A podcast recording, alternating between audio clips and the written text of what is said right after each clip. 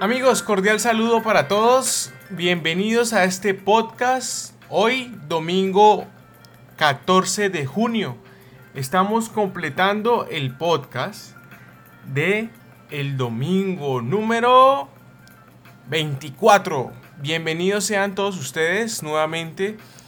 Mi propósito es estar contigo todos los domingos de este año 2020, del cual pues tiene si no lo sabías, 52 domingos. Ya vamos un poco por la mitad. Esta entrega del domingo número 24 eh, la quiero titular de la siguiente manera.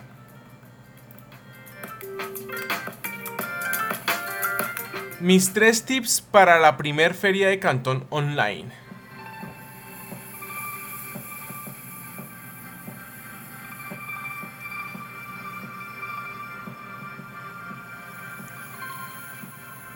Bueno, este podcast realmente va eh, dirigido ¿no? a esas personas que están en el comercio electrónico de productos físicos.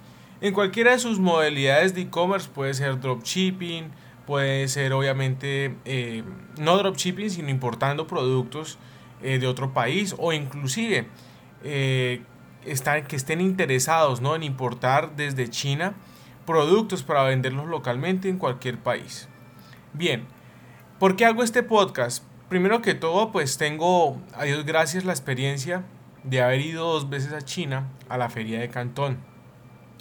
Razón por la cual quiero compartirles unos tips o los tres tips más importantes. Primero. Y segundo, aparte de eso, es que eh, debido a la coyuntura del COVID y la pandemia general, este año 2020 va a ser la primera vez en más de 64 años que lleva la feria de Cantón en que se haga en línea. ¿Ustedes qué creen?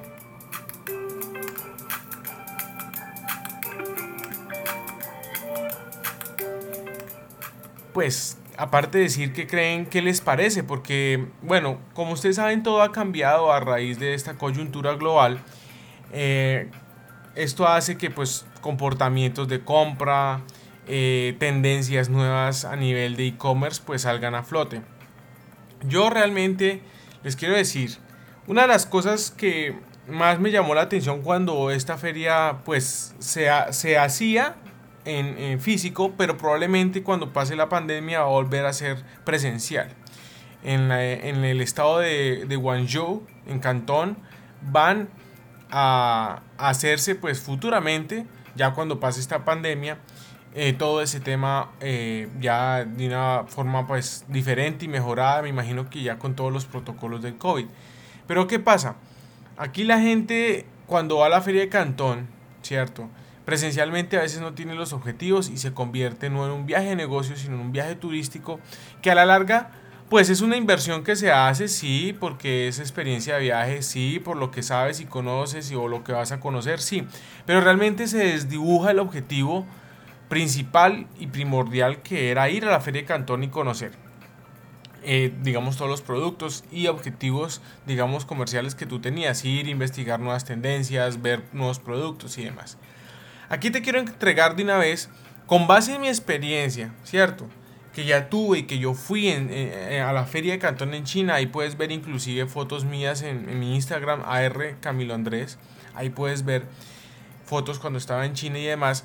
Ahí tú te puedes dar cuenta eh, o de la experiencia que yo les vengo a, a entregar es que, primero, si tú estás en el negocio, vuelvo y lo repito, de dropshipping y todo lo demás, excelente que asistas porque esta es la oportunidad porque ahí en esta feria se van a encontrar todos los, los productos de última tendencia. Eso es muy importante. Entonces, vamos con el primer tip. Primero, saber qué vas a buscar. En tantos millones de productos que hay, tú debes de estar, por lo menos, tener un filtro de saber qué vas a buscar. Y probablemente nunca vas a terminar, digámoslo así, de, de ver todo lo que tú quieres en la feria, porque pues es tan grande, tan inmensa que obviamente tú debes de tener claro los objetivos de saber qué buscar. Mi primer tip es ese. Claro, con todo gusto tú puedes entrar, tú puedes visualizar y todo lo demás, las, las diferentes ofertas que hay. Pero siempre, siempre, siempre va a ser bueno tener un objetivo es de qué buscar. Entonces ya digamos que ya tú tienes unos productos vistos, tienes cuatro o cinco y te enfocas y te direccionas a eso. Entonces es muy importante no saber, digamos, llegar y no saber qué buscar. Entonces eso, tanto en físico como en, en online, claro está. Bueno, vamos con el tip número 2.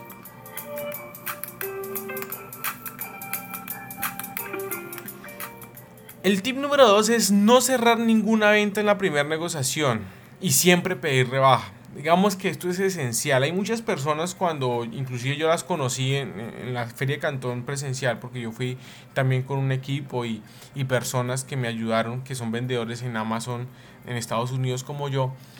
Estas personas a veces se enamoraban de los productos a primera vista que veían o que ven allá de última tendencia, porque como lo digo, la Feria de Cantón guarda lo último en tendencia de todos los productos. Toda, de toda categoría que te puedas imaginar existe allá. Entonces, ¿qué pasa? Las personas por emoción iban, miraban un producto, eh, digamos que el vendedor, el fabricante, eh, lo, lo, trataba muy bien porque los chinos son así. Y boom, llegaban, hacían una semi-negociación, a veces hasta ni pedían rebaja ahí, cerraban el primer, el primer negocio ahí. Mal hecho, mal hecho. Digamos que todos los proveedores en China, los fabricantes están diseñados para que obviamente lleguen, se acerquen, digamos, y cierren las ventas en la propia feria de Cantón, pero eso es mal hecho porque realmente tú pierdes la oportunidad de hacer una buena negociación. Probablemente las personas que negocian así no, piensan más con, con el corazón, no con la razón, y ahí sí pierden la oportunidad de obtener inclusive mejores precios y quizás puedan tener la oportunidad o pierdan la oportunidad de verificar y buscar otros proveedores de ese mismo producto que ellos quieren comprar. Entonces, la, el segundo tip, por favor, si ustedes van a ir en futuro a la feria de Cantón, bien sea en online, presencial, no vayan a cerrar la venta. Y siempre, los chinos, siempre, siempre hay que pedirles rebaja porque ellos siempre te van a dar un precio mayor al que es.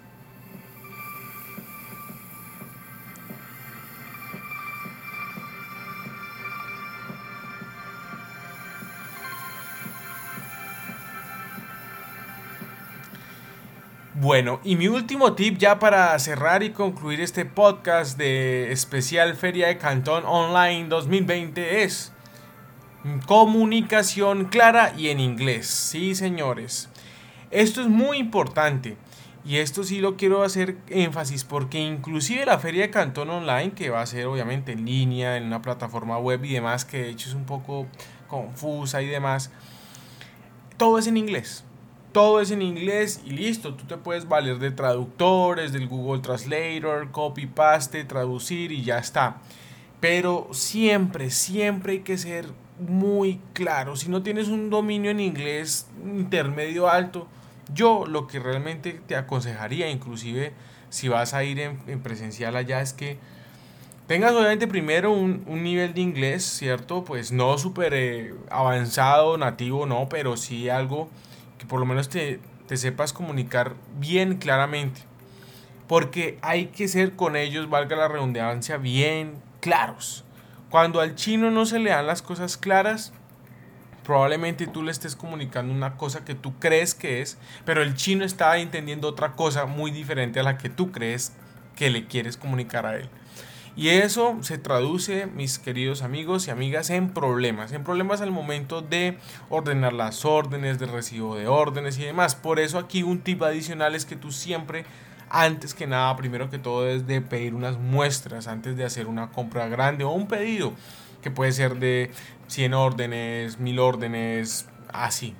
Entonces, Siempre, siempre hay que tener con ellos una comunicación clara y en inglés, porque pues ellos, pues obviamente es muy difícil, por ejemplo, acá en Sudamérica o el país, digamos, eh, que son eh, no, no tan avanzados o no, perdón, no sé cómo decirlo, pero mm, que no tengan un buen entendimiento pues del mandarín, ¿cierto? Pues obviamente se les va a dificultar la negociación un poco, así que todo el idioma base es el inglés y hay que ser bien, bien claro. Entonces, amigos, ahí están sus tres tips. Yo sé que de pronto las personas que escuchen este podcast en YouTube, mi canal de YouTube, en cualquier red de podcast, eh, Spotify, iBooks, les va a servir.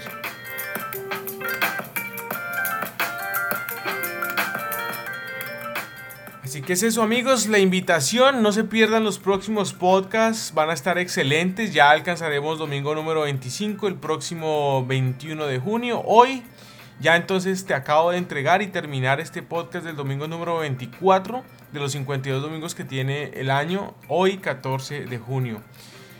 Es eso, les mando un cordial abrazo, un saludo bien fuerte, un abrazo bien fuerte y nos escuchamos el próximo podcast. Sin otro particular, me es grato suscribirme como siempre, como tu obsecuente servidor y amigo. Chao, chao.